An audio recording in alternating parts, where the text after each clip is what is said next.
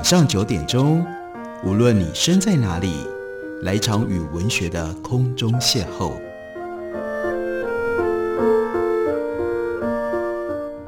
杨照谈书，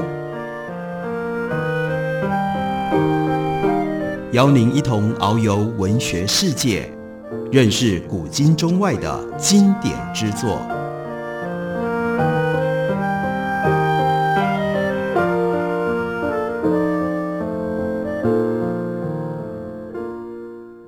各位听众朋友，大家好，欢迎收听杨照谈书。本节目以台北广播电台 FM 九三点一，每个星期一到星期五晚上九点为大家播出。我是杨照。今天要为大家介绍的是田卫宁的最新散文集，书名叫做《彼岸》，这是由联经出版公司刚刚出版的新书。田卫宁在这本散文集里面记录了他自己人生非常真实的家庭特殊的故事。就像我们在之前跟大家介绍过的马欣的书一样，他们都在成长的过程当中被迫去面对这样的痛苦，而等到他们能够用文学的方式予以记录、予以消化，他们所写出来的文字就有一种特别的力量。关于田维宁他的家庭的困扰，在书的背后，出版社给了我们简单的说明。说母亲因为不堪饱受父亲外遇的痛苦，放下未届学龄的小姐妹，独自离开台湾，前往夏威夷生活。母女被迫生离的过往，是田卫宁心中难以抹灭的伤口，但却从不轻易言说，只是压抑。直到三十年后，他飞往夏威夷去找他的母亲，透过诸多的物事反刍记忆。整理自己多年藏在心里面像沟泥一般的心情，拆穿了各种未解的因由，终于理解了母亲当初决定的可能。在散文集里，田卫宁自己是这样说的：“他说，我的父母都以不告而别的方式淡出，让我总觉得故事明明早就结束了，但又缺乏真正的句点。”当然，在父母离开之后，日子依旧春去秋来，而季节的地带虽然没有布谷鸟报时，却依旧晃动了心中始终悬着的摆锤。我的生命史存在的几个章节，都以父亲的来去作为分界，而母亲的部分曾经被我归类为史前时期，只存在神话跟传说。身为他们的女儿，我没有必要，更没有机会改变那既定的什么。但我有机会在两行中间加上另外一行，那恐怕是唯有我才能留下的注记，有我天下的可能出现难堪的、残破的、多数人常知唯恐不及的缺口。只是那些远都近转的，都攸关我的人生。我抱着即时的心情，无法回避，我就只求能够写得更接近真实一些。我的父亲跟母亲都是极其平凡的人。有着凡人的追求跟执着，也有着凡人的欲望跟软弱。我无法带他们创造力量，也无意将无私的爱的圣洁之冠扣在他们的头上，那对他们太沉重了。他们的头会被压得看不到路。他们是我的父母，但他们理所当然拥有自己的人生。我从来不认为这是矛盾或者是不应当的。我记下的。只是关于他们琐碎而且一再重复的事情，是那件事让我看见舞台后方的人生真实的质地。我的父母也是极其勇敢的人，从十几岁开始，各自在最关键的几个时刻，以一人与全世界对弈，即使曾经一败涂地，最后也未必全盘皆输。经历了人生的起承转合，他们的性格却始终如一。而我总认为，他们各自活出自己极其精彩而无法被重复的两辈子。这些年，我最常做的事情，就是拿自己和父母同龄的时候的际遇对照，总是衬托的我自己乏善足述。但是我毕竟是他们的女儿，他们的快乐、他们的烦忧、脆弱和他们的坚强、理直气壮，也就淌流在我的血液里。并且将陪我走到人生的尽头。父亲以自己的步伐行走，走到哪里，风雨就到哪里。我在风风雨雨当中长途跋涉，走出树林的时候，山的那头跟阳光同时出现的彩虹，山的那头和阳光同时出现的彩虹，是一路风雨的见证。我将那些和父亲共度的时光，用文字保存下来。那些片段像碎钻一样，在记忆的底层闪着光。不过，当我一一去收集追捕，却发现父亲早已编织出另一片风景，而那片风景我进不去，也带不走，只能够远远地望着。我很早就意识到，虽然是父母子女，但都只能够同行一段。人生之路道阻且长，父亲总在某一个转弯处消失，而我总是来不及道别。父亲从不说再见。母亲也没有说再见。关于父亲的种种，田维宁写在他的第一本散文集《凝视》当中。第二本《彼岸》指的就是他母亲去到了非常老远的夏威夷，而这个故事在书里面是从一场家族聚餐说起的。那一年，田维宁三十七岁，春天的时候，母亲最小的妹妹，也就是小阿姨。回到台湾，带着不会说中文的华侨先生跟独子来认识小阿姨她成长的地方。她抵达台北的第一天，就有了家族聚餐。那一次，那个晚上，田维宁第一次见到了大舅跟表哥。大舅退休了之后，定居在美国的宾州，很难得回到台湾，跟很久没有见到的小妹刚好有几天的重叠。所以促成了这次会面。外公外婆来自于四川，所以整个家族大家都喜欢吃辣，因此呢，家族聚餐就约在麻辣火锅店。然后呢，为了要迁就田维宁他的上班地点跟时间，所以就约在西门町。姐姐远远看到的大舅，就转头低声说：“大舅长得好像外公啊。”田维宁听到了，但没有接话。他说：“因为我最后一次看到外公，我还没有两岁，我也不记得外公长什么样子。”大舅坐在我的斜前方，不时用眼角的余光带到我跟姐姐。聚餐的尾声，大舅换到跟我正对面的位置，第一句话就丢来了一颗炸弹，说：“我回来找过你们姐妹，没找到。我没想到你爸爸居然骗我，他不让我见你们。”我大吃一惊，你找过我们什么时候？所以大舅就讲了，回台北找的那一年，那是田威宁高一，在台北市中心读书，离市政府旁的大舅家并不算远。父亲居然没有告诉我，传说当中的大舅有回台湾找我们姐妹。大舅的话在我心里掀起的滔天巨浪，无人可以想象。我一直以为我的母系家族。认为我们姐妹不存在，那么多年来不闻不问，除了小阿姨多年之前曾经回来看我们之外，都没有任何其他的联系。和父亲相处的二十多年里，父亲对母亲的事情没有说明，毫无解释，也没撒过任何的谎。父亲从来没有提过母亲。和大舅终于说上话，我才知道原本认知的母系家族史并不正确。姑姑告诉我。田维宁其实是姑姑养大的，所以姑姑说，大舅是以厨师的身份移民到夏威夷，再把全家都接过去的。大舅推翻了这个版本，他说整个夏威夷的故事是从他的大妹妹，也就是大阿姨开始的，但大舅特别坐过来，心心念念想要澄清的是另外一件事，是关于母亲的。大舅深深吸一口气。停了几秒，直视我的眼睛，郑重地说：“我对不起你们姐妹，我一直想找你们，亲口向你们说对不起。”大舅已经是一个白发的长者，眼睛一红，突然之间就哽咽了。他说：“三十几年前，移民法规还不健全，你们的妈妈遇到了很多想不到的情况。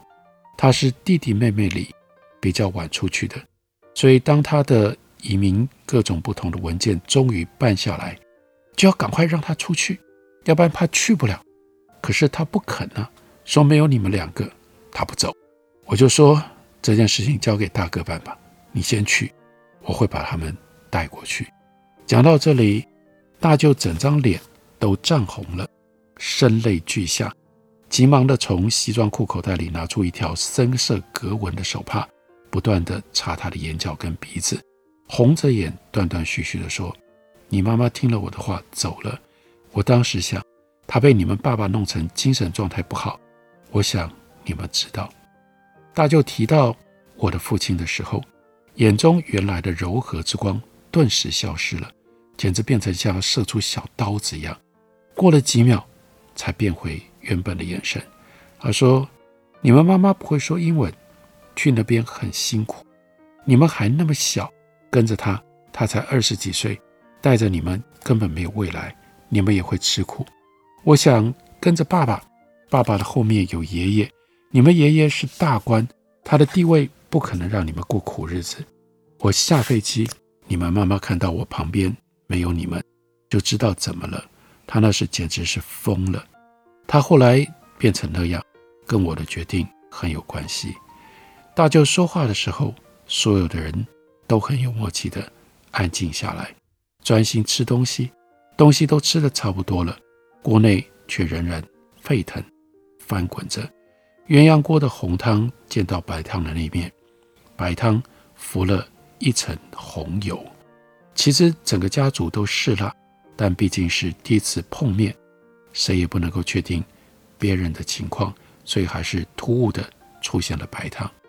然后呢，大舅又说了：“我真想不到你们爸爸是那样的人，简直不是人。”我后来知道你们跟着爸爸吃了很多苦，是我对不起你们，是大舅做的决定，不要怪妈妈，是大舅错了。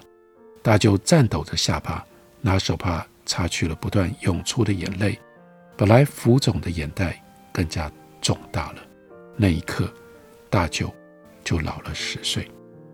我们休息一会儿，等我回来继续聊。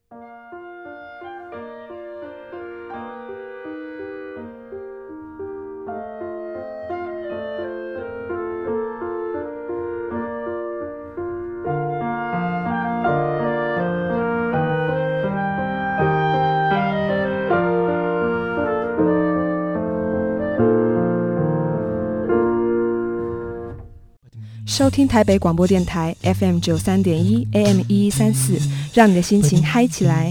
大家好，我们是欧开合唱团。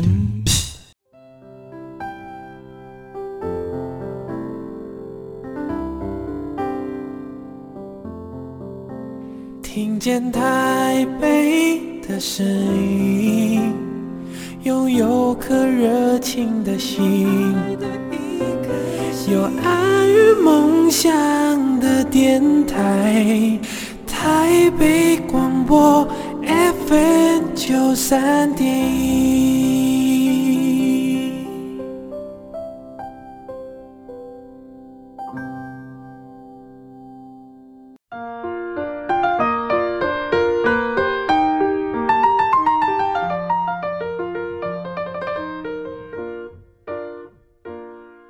感谢你继续收听杨照谈书。本节目以台北广播电台 FM 九三点一，每个星期一到星期五晚上九点，为大家播出到九点半。今天为大家介绍的是田维宁的散文集，书名叫做《彼岸》，是由联经出版公司刚刚出版的。田维宁在书里面主要记录了跟他断绝了音讯、断绝了来往长达三十年的母亲，到后来他一度到夏威夷重新去寻找母亲的故事，在这样。特殊的家庭关系当中，田维宁就说：“我从有记忆以来就处在没有母亲的家，而父亲未曾对此做过任何的解释。可能就像所有的大人都曾经对小孩说的那句，那就是等你长大了就会懂了。但等我真的长大了，发现有一些事，当我知道的越多，反而越不懂了。所以等到他去了夏威夷，在夏威夷留在那里最后的一个礼拜。”母亲和我坐在客厅的吧台，左边是白色的墙面，轴边是黑色的无线电话，右侧则是绿色的双门四层冰箱。面对洗碗槽的两个人，突然一阵沉默，母亲稍稍皱了眉头，说：“你爸爸有一天突然打电话来，我吓了一大跳，跟母亲说，我以为你们没有联络。然后母亲就说，一直没有，那是唯一一次。他打来宝珠阿姨家找我，说你的事。田维宁就问妈妈说，打给你说我的事，太过于震惊了。他说，我意识到自己变成了一只学舌的鹦鹉。母亲说一句，我立刻复述。”确认我没有听错，同时确认他没有讲错。母亲就说：“对呀，你的事。”他先问我过得好不好。我说：“我结婚了，刚生一个女儿。”哦，结婚？哦，你结婚，刚生一个女儿？嗯，那是我高中时候的事情。那是哪一年？还记得吗？一九九六年，没有定位错。但我非常确定，整个一九九六年，父亲都没有提过那一通电话。因为他从来没有在我的面前提到过母亲，但母亲这样一讲，我突然啊了一声，因为我想起高中的时候，本来在看电视，父亲突然转头盯着我，我就忍不住开口说：“你在看什么？”过了一会儿，父亲才悠悠地说：“你长得跟你妈一模一样。”那是父亲唯一一次提到母亲。过了二十年，我才明白父亲那个时候。意味深远的眼神，那通电话也许就是在那个之前或之后的几天打的吧。于是我急着问母亲：“他说我什么？”母亲没有直接回答我，她习惯从头说起。哦，她问我过得好吗？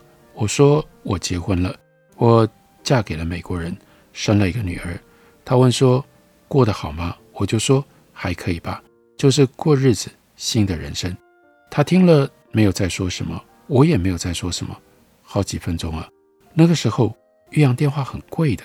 母亲讲到这边的时候，我甚至感觉到他的眼里有笑意。然后呢，你爸爸在电话那边问我：“你哭了？”然后母亲继续说下去，他应该就是听到了电话的那边，他父亲有些什么样的动静，他就问他说：“你哭了？”他立刻回说：“没有。”讲到这句，母亲的笑意就从眼角满到嘴角了。他就说：“薇娅，他说没有，但是我听到他哭了。在我身边明明是母亲，但不知怎么眼前出现的却是父亲在垂着的话筒旁边默默擦眼泪的画面。当时他在想什么呢？他是在什么心情下按了那组电话号码呢？他期待的回答又是什么呢？”母亲喝了一口自制的蜂蜜柠檬水，润润喉，接着又继续说：“说父亲带着哭腔讲，我过得不好，你把薇薇接去好不好？”听到这里，像是雷劈到一般，我再也想不到父亲当年居然完全没有跟我讨论，就自己打给母亲，为了是要把我送到夏威夷。他又回想国二的时候，因为跟导师处不好。偏偏读的又是私立中学，所以从早上七点钟到晚上九点，导师都坐在教室里。偏偏父亲发生事情，必须跟我分开住。那间学校有宿舍，但是必须跟高中部的一起。导师不放心，说：“哎呀，龙蛇杂处，怕被带坏，所以就被导师带回去一起住。”在那一段跟导师同住的时间。是国中的时候最难忍受的记忆，所以没有跟任何人讨论。我随便找一个午休的时间，我就到教务处去办转学，回到大溪的眷村。快要毕业的时候，父亲可以把我带在身边了，所以坚持要我来考北部联招，搬回到台北。父亲先是带着我在新生北路巷里的楼中楼分租，餐餐外食。偶尔在房里用电磁炉摆一个平底锅煎一条鲳鱼吃。父亲用他的二手 BMW 开白牌计程车，但没多久就被警察临检，跳表机被没收了。他说：“我还记得那天父亲回来的时候，眉头深锁，一进房间脱了鞋袜，立刻就躺在床上，闭着眼睛。但我知道他并没有睡着。半年之后。”我们就搬到东湖的办公大楼。白天，父亲在那间大概十五平的办公室开好店，讲弄金的。旅行社。晚上，父女俩就从阳台拿出折叠的椰子床垫打地铺。那年我还没有搬去同学家，因此是我和父亲一生单独相处时间最长、关系最紧密的一年。高中的时候，我每天在学校过得兴兴头头，除了贪玩而导致课业敬陪末座之外，并没有发生什么大事。父亲给我的生活费也大致维持在每个礼拜一千到两千元。我跟父亲更是从未起过冲突。父亲是我见过最温和的人，他从未大声讲过话。在他眼里，所有的人都是好人，所有的坏事都不是出于那个人的本意，或是有诸多的难言之隐。对比父亲之前和之后的人生，我实在想不到太特别的事。父亲在那个时候跟某一任的女朋友分手，但不久又有新的女朋友，那对父亲。绝对称不上是大事。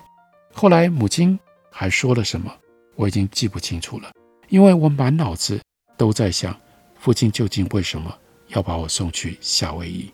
那年父亲跟我同住在一个房间，每一天开车送我上学，而我一直以为我们共处的空间是没有隔间的。母亲这么一段没头没尾的故事，却让我意识到，原来在父亲的世界里。我一直是被包挂在外的。我以为在我小的时候，父亲的世界里没有我，没想到原来在父亲设想的未来也没有我。这是田维宁所写关于父亲跟母亲刺痛在心上的其中的一件事情。他又记得他搬家的次数很多，在动荡流离的岁月当中，所有所珍视的物品。都没有办法留在身边，再怎么舍不得丢的，都被迫在下次或者下下次的迁徙当中就舍弃了，或是在哪一个死乡里浑然不觉被搬丢了。经历了无数不大不小的风波，我有惊无险地长大了。只是我发现自己会刻意不留下将来应该会产生象征意义的物品，所以待在夏威夷的那个礼拜，母亲除了上班以外，都来他最小的妹妹家找我聊天，不然就是把我带在身边，即使只是看她做家事也好。那其实是我跟姐姐此行最期待的。然而跟姐姐不一样的是，我对母亲的印象淡到几乎没有，所以这次来等于是从一位陌生人，连点头之交都谈不上，开始认识起。那种距离很难拿捏，而且没有任何关系可以比拟。他接着说：“和母亲长时间的单独相处，我发现自己几乎没有放松的一刻。